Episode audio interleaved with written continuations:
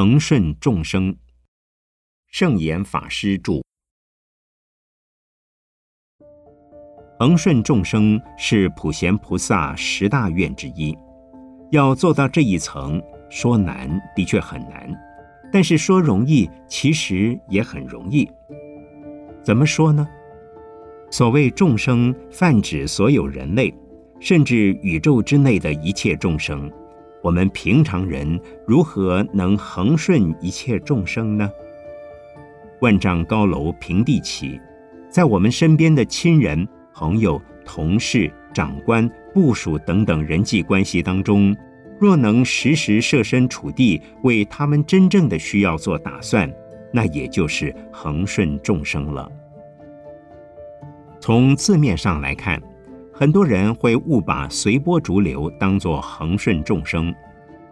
有一位本来十分用功的居士，有一阵子突然消失不见。后来我遇见他，他告诉我。为了接引几位朋友来学佛，先要让对方解除对学佛者的刻板印象，认为佛弟子都是道貌岸然的老古板，所以他得刻意跟他们在一起花天酒地、吃喝玩乐。我问他，这么久了，他们开始学佛了吗？他说还没有，不过我相信快了。结果过了很久，不但没有见到他的朋友出现。连他也不见了，所以恒顺众生不是顺应对方的想要，而是基于当前的处境做未雨绸缪的考量，顺应对方真正的需要。比如说，一个有写作天分的孩子，我们应该培养他、鼓励他、提拔他，为他聚集更多资源，促成他的成功。而不是在他偷懒倦怠的时候跟他一起偷懒倦怠。不过，这也绝对不是一厢情愿的以爱心为名行伤害、强制别人之实，就像很多父母或自以为是的人士所做的那样。因此，一个有智慧的人可以做出正确的判断，在过与不及之间恰到好处。这样，不论是雪中送炭。助人度过困厄，或是锦上添花，鼓励人发起愿心，在成功的基础上再接再厉，更进一步，都是日常生活中举手之劳就可以做得到的。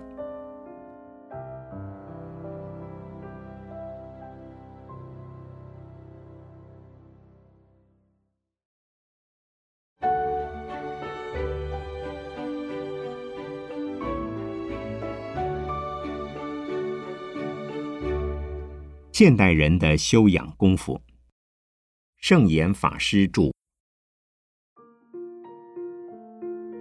佛法认为心境可以产生智慧，可是当生活不顺利，不论是事业、家庭、学业、感情，需要运用智慧来处理问题时，才发现自己根本没办法将心安定下来，更遑论发挥智慧了。通常人在非常忙碌的情况下，连心里也是非常忙碌，心很难安定下来。这时候便需要一些修养的功夫。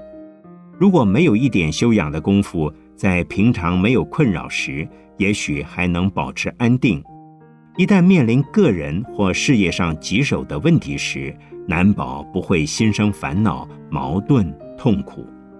所以，不要以为自己太忙。不需要学习一些修养的方法，反而是因为忙，所以更需要修养的功夫。修养的功夫是什么呢？第一就是宗教的信仰。有宗教的信仰，至少会有信心，相信自己所做的是为社会、为大众，是在付出，问心无愧。如果暂时有困扰，只要心平气和，很快就可以度过。而且相信佛菩萨也会护佑，这就是宗教的信心。第二就是持诵佛菩萨圣号以及打坐。打坐对身心的安定很有帮助。每天只要半个小时至一个小时，训练自己随时随地把心收回来。如果学会在波动的情况中也能将心安定下来，那么处理事情一定不会慌乱，身体也会健康起来。像我的身体一向不是很好，可是我每天的工作时间很长，处理的事情很多，但我仍然能够爬山、坐长程的飞机。我之所以能这样，是因为我经常保持平静的心，不受外在的情况干扰。虽然不受干扰。但我对外在的情况却非常清楚，是骂是赞是褒是贬，我皆了如指掌。或许很多人以为出家人一派清闲，没什么逆境。其实以我来说，平常冲击我的问题相当多，但我因为能保持心理的平和，所以体力消耗不多。只不过经常保持心平气和，说起来容易，做起来是很难的。现代人都很忙，但就是因为忙，所以更需要时间闲下来。切勿以为利用时间去打坐念佛是浪费时间，相反的，它可以提高工作效率与判断力，对事情都会用客观的立场，否则。一受外界的刺激，就失去客观立场，处理事情的过程将会错误百出而不自知。希望大家有机会来参加禅修，接受禅修的方法与训练。如果我们经常付出一点时间、一点代价，换得安心定心的功夫，绝对是值得的。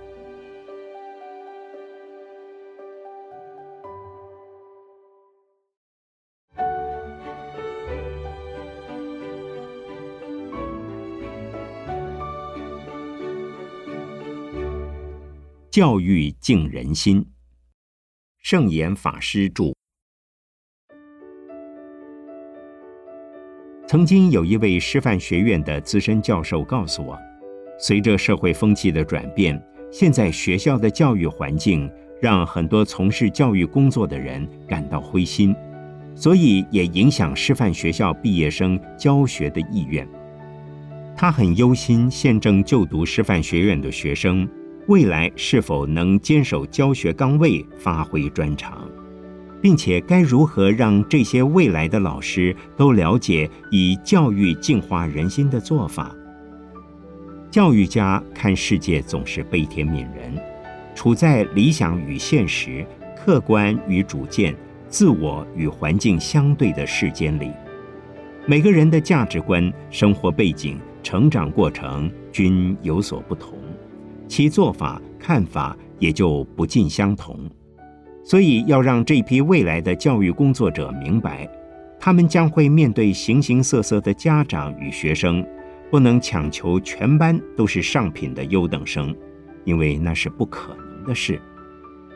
做一名教育家，应本着可以做到、能做到、该做到的，尽心去做；做不到的事，不必强求。尽心尽力呼吁大家认同，可是当他人不认同时，亦应无所怨尤。宗教师亦是如此。释迦牟尼佛成佛后广度众生，地藏菩萨说：“地狱不空，誓不成佛。”但众生那么多，众生的烦恼也似乎越来越多。可是身为宗教家，是永远不会失望的。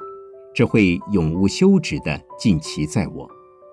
教育学生也应如此，事先要有面对艰难的心，本着理念和理想，能奉献多少就奉献多少，能救几人便救几人。有人认为，不乖的小孩由我摸摸头，祝福一下就能改善。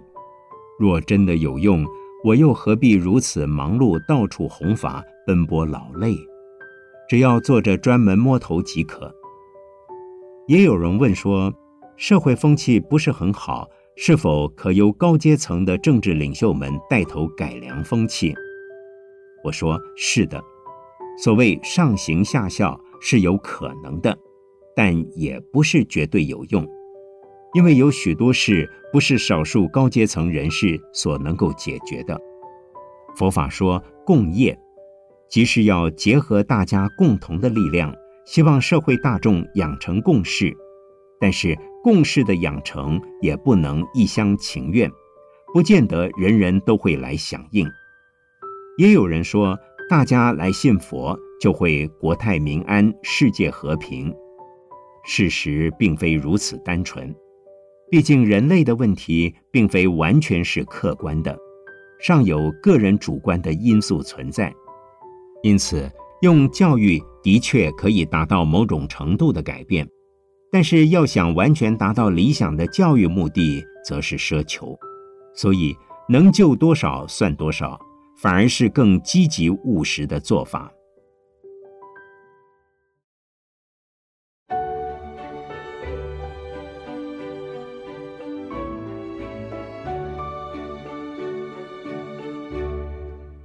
教育与禅修，圣严法师著。社会变迁下，青少年涉及暴力的事件越来越多，犯罪率也日益增加。有许多老师或教育人员在处理暴力事件的过程中，常常有很深的挫折感与无奈感。八股山有许多从事教职的信众，他们也常常问我说：“师傅，怎么办呢？”有没有什么立竿见影的办法可以改善这种情况啊？他们都希望将禅坐推广到校园，用以导正学生的某些偏差行为，甚至把佛法应用到教学上，协助学校教育发挥最大的功效。我有两句话：用慈悲关怀别人，用智慧照顾自己。用慈悲处理人，对待人。用智慧处理事，对待事。世上没有坏人，只是会做坏事。站在教育的立场，我们应有此胸襟才对。用慈悲与智慧来面对今日的社会现象，就不会感到那么绝望和无奈。而且整个社会是多元化的，社会风气形成的原因也是错综复杂的，非学校单方面所能掌控。亦非一个学校或一个地区可以改善，所以更积极的做法应该是改善社会风气、创新社会风气、带动社会风气。首先从人心人性来改善，由点渐渐推至全面，由暂时到永久，并且由宗教界及教育工作者本身做起，再带动家人。工作环境乃至整个社会渐次扩大。若仅仅是头痛医头、脚痛医脚，只能治标不能治本。就我所知，现在台北有几所高中教学生禅修打坐，效果不错。但是在推动时，应该先使他在价值观念上有所体认和厘清，才会有真正的成效。否则，只是做做表面功夫，内在心灵上没有感受。一旦出了校门，所学的禅修观念势必荡然无存，原有的问题还是会再发生。教育是一个全面性的工作，需要大家长期来共同推动，很难有立竿见影的效果，倒要有百年树人的心理准备。想要推动禅修，也不是只有在禅修时或亲近师父时才做，否则风气过后又没有了。终究还是应该靠大家长时间共同的努力。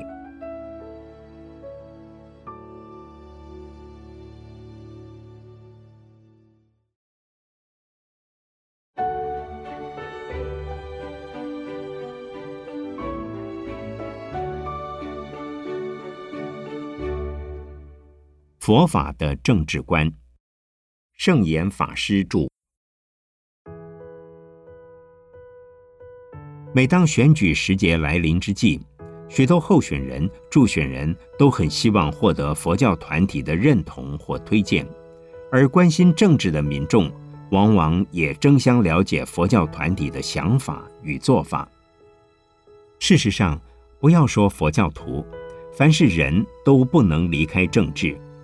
政治又可分广狭两义。广义的政治是指管理众人之事，即使是管理家务，也是政治。凡是有人的地方，均要管理，均有政治。在此前提下，佛教徒当然也需要政治。狭义的政治是指担任政府的公职、民意代表等的工作。佛教徒若不参与政治，就没有立足之地，也就没有表达自己意愿的机会，那么将会被社会遗忘。所以我赞成个人参与政治活动的。但就团体而言，若其性质、宗旨及工作项目不是以政治为目的而设立的，参加政治运动便很可能会忘了团体设立的原意。就如同我所领导的团体是以推动提升人的品质、建设人间净土为理念，方向一旦偏差，团体便将面临危机。因此，我个人非常珍视政治选举时的投票权，却不以我的力量及团体的名义来影响或左右别人。总而言之，我支持个人参与政治。但不希望以我们团体的名义投入政治运动。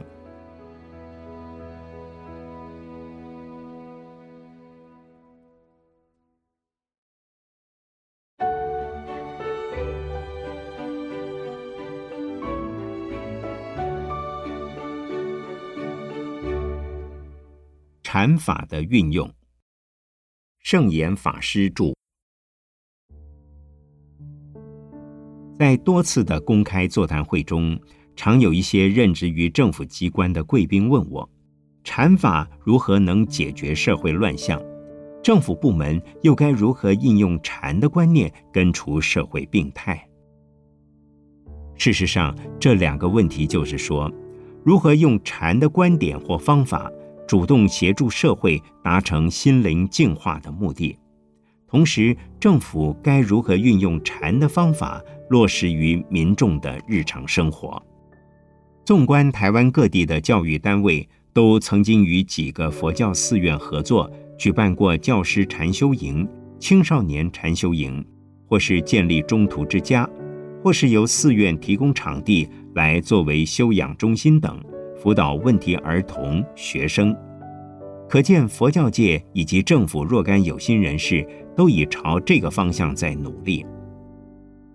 不过，目前佛教界正处于青黄不接的阶段，人力十分缺乏，要求我们提供服务的地方相当多，可是我们能够提供的人力服务很有限，老师人员的训练都还来不及。因为禅的修行一定要自己有所体认。内心上觉得真实受用，才能真正帮助别人。否则，现买现卖非常不可靠，力量也很有限。所以，我们是一步一步很实在的在训练出家人或在家居士，希望有更多人来指导一般禅修的方法或观念。但是，未来是不确定的，社会风气的走向也很难说。例如，美国在一九七零年代，高中学校都设有静坐课，可是到了九零年代，这种现象已经没有了。原因是当时美国社会经济繁荣，生活安定，人们就想追求精神生活。但是当经济萧条，失业人口增加，对精神生活的追求相对也就褪色了。另外，新加坡在十多年前，由政府训练了很多教授宗教课程的老师，在中学里提供宗教常识，包括静坐的方法和观念。可是也只有实施了四五年就停止了。所以，我虽然对政府与民间合作推动禅修或净化心灵寄予厚望，但是对将来的政策及风气会如何却毫无把握。只希望全国有识之士共同努力。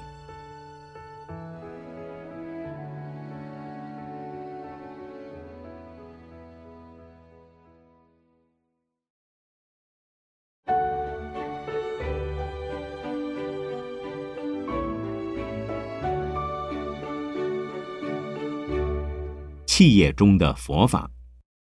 圣严法师著。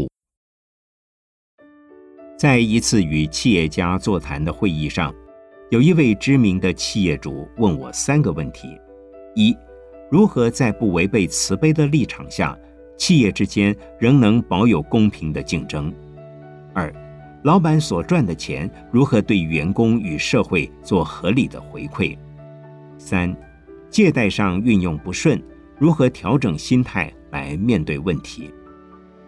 这些问题并不难解。我常说，在商言商，竞争是平常的事。如果佛教徒说慈悲就是不竞争，那是你自己不成长，相对的，别人也不会真正受益。有竞争，社会才能更进步、更繁荣；有对手，才会做得更好。譬如我办研究所，一个人觉得很孤单。因为没有对象让我知道如何改善才能做得更好、更完美。后来有另外一个研究所成立，虽然感觉到相当大的压力，但是我却很高兴，因为孤掌难鸣，两只手鼓掌就会发出声音，才更有力量。所以竞争是必要的，但必须是良性的竞争，那对自己、对社会都会有很好的益处。大家都会进步。如果竞争失败，表示能力不够、智慧不够、专业不够，应该力求改进。至于第二个问题，我的回答是：佛教在《善生经》中提到，居士的收入可以分作四份，除了生活所需及储蓄之外，也有属于营业及投资用的资本。时至今日，也应该在这当中。酌量取出作为对社会的回馈，包括对三宝的护持与供养，对贫穷人的救济及对社会的奉献。企业经营如果没有再投资的资本，事业就不能发展，而且做生意可能会有盈亏。为了调节盈亏，一定要储蓄，以备盈亏之所需。身为企业经营者。除了本身要有这样的观念，也应该告诉员工们，将一部分的钱存下来是为了公司的发展。公司发展越稳定，成长越好，相对的员工福利也会增加，员工的职业也越稳定。而当借贷有问题时，可能就会产生倒账、倒闭情形。有信誉的商人都不希望发生这样的事情。不过，经济情势瞬息万变，很难预测。最稳当的做法还是投资，不要投机。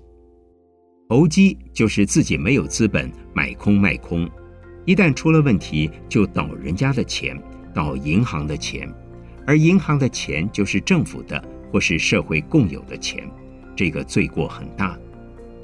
所以，一名企业家应该要考虑清楚，如果没有足够的资本。最好把聪明才智借给别人用，把气话献给需要的人，自己不要冒险经营，那是不妥当的。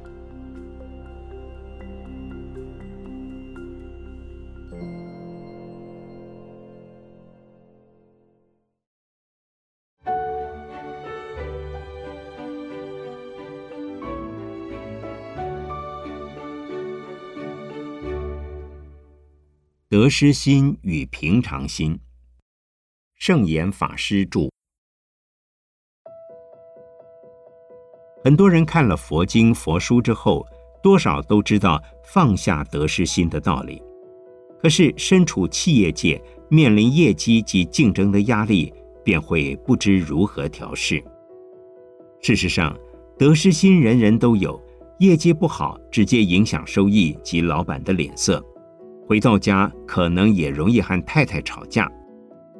想要有好的业绩，除了体力之外，还要加上脑力，而且还要有福德力，也就是一般所说的好运、歹运。运气是无法操之在我的，而且是无法解释的，或许是过去式带来的吧。所以，面对事业的不如意，不如这样想。走路走久了需要休息，登山时有上坡也有下坡，只要尽了力就好。业绩上升固然好，业绩下降也不必难过，难过也无济于事，不如放下得失心。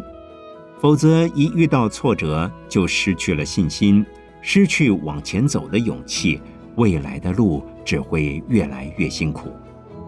如果能够收放自如，得失自在，好坏不摆在心上，只求自己不断努力，这样别人会觉得我们可靠，自己也不会失去信心。无论对个人、家庭、社会，都是健康的、正面的。除了业绩得失放不下。利益得失也经常叫人难以释怀。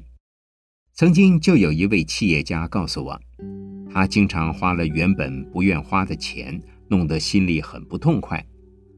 不愿花钱而花的不甘心，花的难过，这只能够以因果不可思议来说明。另外，站在佛教的立场，不妨以结缘的心态来面对。有人专门占别人便宜。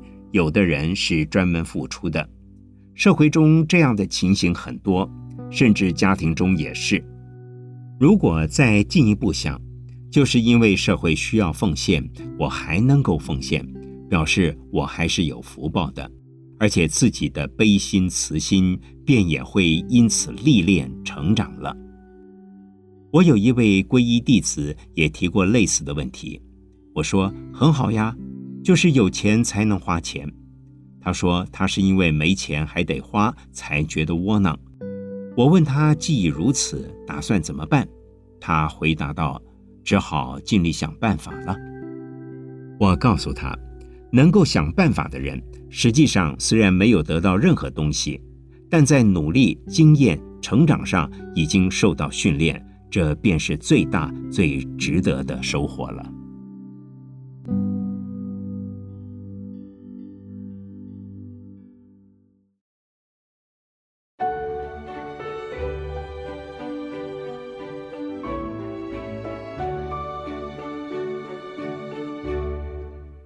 管理中的慈悲，圣严法师著。现代人讲究自由浪漫，经常一不高兴就请假，公司干部拜托告诫，好像没什么效果。即使老板亲自出马，也不见得有用。所以很多企业主就跑来请教我，在人际关系与公司管理两者之间，该如何拿捏与处理？这样的问题，连在我们寺院里也会发生。古代丛林有这么一句话：“慈悲出祸害，香板出祖师。”香板是用来打人的，师傅若不使用香板，都以慈悲对待的话，那么弟子非但不能够成器成才，还有可能成为坏人。因此，在寺里，很多人可能只看到菩萨面孔的慈悲。而未看到金刚的怒目。在管理时，方法及动机是要分开的。管理方法必须制度化，在商言商，在公言公。对员工的管理要求就是要求，不能够马马虎虎，自以为是慈悲，其实是烂慈悲、烂好人。真正的慈悲是使对方好，使对方得到利益。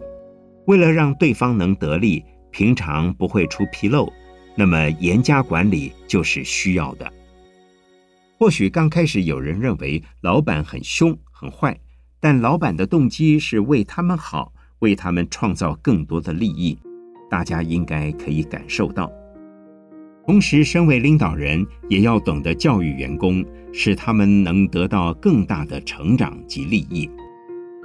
关怀加教育就是慈悲。在这个大原则下，可以表现出各种不同的方法。例如，我骂弟子是为了教育他，但也不能随便骂，要骂得有道理，让他感受到关怀。另外，凡所成就者都必须结合众人之力。一个公司要有前途，还是得靠员工的同心合力，单凭老板个人是无法做到的。所以，身为管理者。更应该以全体参与者的利益为利益，需求为需求，如此大家方能有向心力。一个公司如果能为了共同的理念而上下全体一起努力，事业必定蒸蒸日上。因此，我认为，只要有人就有希望，有人就要关怀，就要教育，这才是慈悲的管理。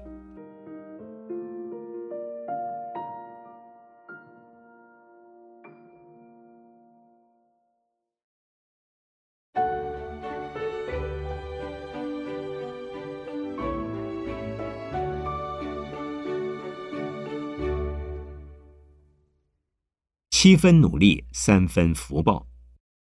圣严法师著。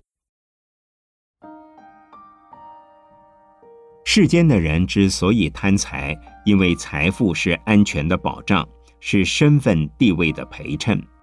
古人说：“有钱能使鬼推磨”，可见拜金主义也非今日才开始。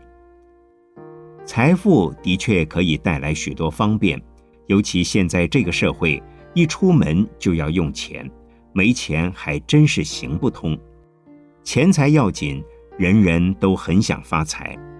可是有句话说：“钱找人容易，人找钱难。”又说：“钱四脚，人两脚，怎么追都追不上。”要发财有方法，有头脑，还不一定能求得到。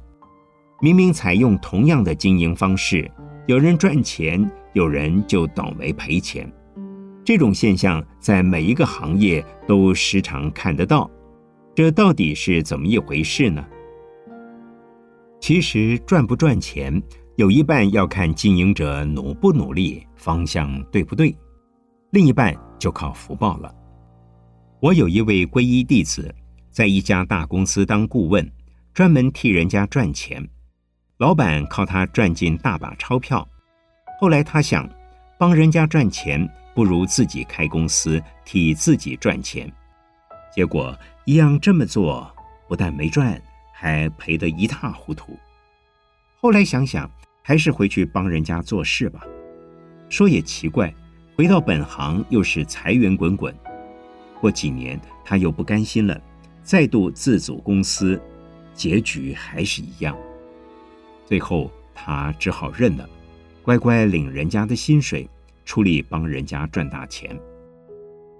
在台湾，这种人特别多，大家都想当董事长，当某某大王，不愿意屈居在人家公司底下做事领薪水，看别人好像也没什么能耐，就能轻轻松松做老板赚很多钱。事实上，一个成功的经营者，通常都有一套用人之术，还有准确判断的决策力。坚定的毅力，觉察市场变化的敏锐度等等，当然更要有福报才行。有聪明智慧而没有福报，顶多只能小赚一笔。